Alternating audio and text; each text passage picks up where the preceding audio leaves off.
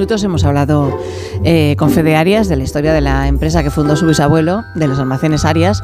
En su libro se cruza brevemente un personaje fundamental de estos años y que fue modelo para Esteban Arias, que se trata de, de Pepín Fernández el fundador de Galerías Preciados, que fueron los primeros grandes almacenes modernos de nuestro país. Y de eso quiere hablarnos hoy Javier Cancho en Historia de, la historia de Pepín Fernández y de una rivalidad de dos familias emparentadas.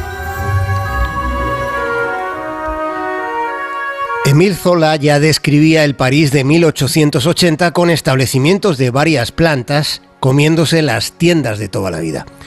En España tardó en ocurrir. El comercio minorista seguía regido por el regateo. El gran cambio llegó con Galerías Preciados, el negocio de Pepín Fernández. Pepín fue el quinto hijo de Manuel el del Reyán y de María la del Benitón. Ambos regentaban una tienda diminuta en una aldea de Asturias. Se llamaba La Chabola. Pepín emigró a América en 1908. Regresó en 1934. En La Habana trabajó con su primo en los almacenes El Encanto. Su primo hermano era César Rodríguez, quien más tarde fundaría el corte inglés. Y fue César Rodríguez quien propuso a su primo Pepín abrir un negocio propio en el centro de Madrid. Pepín empezaría con apenas seis empleados y con la idea de montar algo más grande. En Cuba había visto cómo en un solo edificio de varias plantas se recibía a compradores de todo tipo.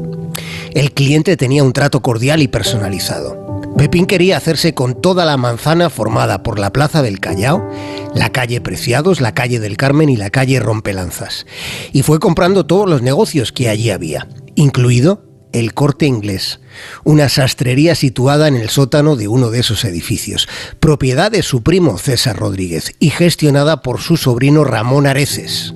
Areces terminaría teniendo una función crucial en el final de Galerías Preciados. Galerías Preciados presenta aún mayores rebajas que nunca.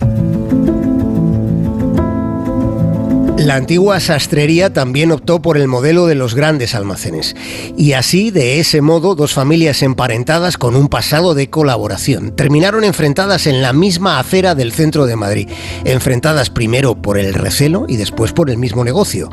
Locales de cinco plantas y estructura de ventas departamental. A finales de la década de los 60, Pepín ya tenía casi 40 establecimientos y 10.000 empleados. Pero la presión del corte inglés le llevó a pedir créditos y avales. Hubo una competencia feroz que también favoreció el escaparatismo a gran escala, el aire acondicionado o las rebajas. En galerías tú eres lo primero. Aunque lo primero para Pepín no era una estrategia a largo plazo. Optó por poner los precios más bajos, ahogando al final sus márgenes. Y el negocio, después de unos años, se fue a pique. Y después de pasar por varias manos, incluidas las de Ruiz Mateos, la última mano, la definitiva, la jugó Ramón Areces, el sobrino de César Rodríguez. En 1995 el corte inglés compró lo que quedaba de una depreciada Galerías Preciados. En los negocios se dice que la empresa familiar evoluciona cuando evoluciona la familia.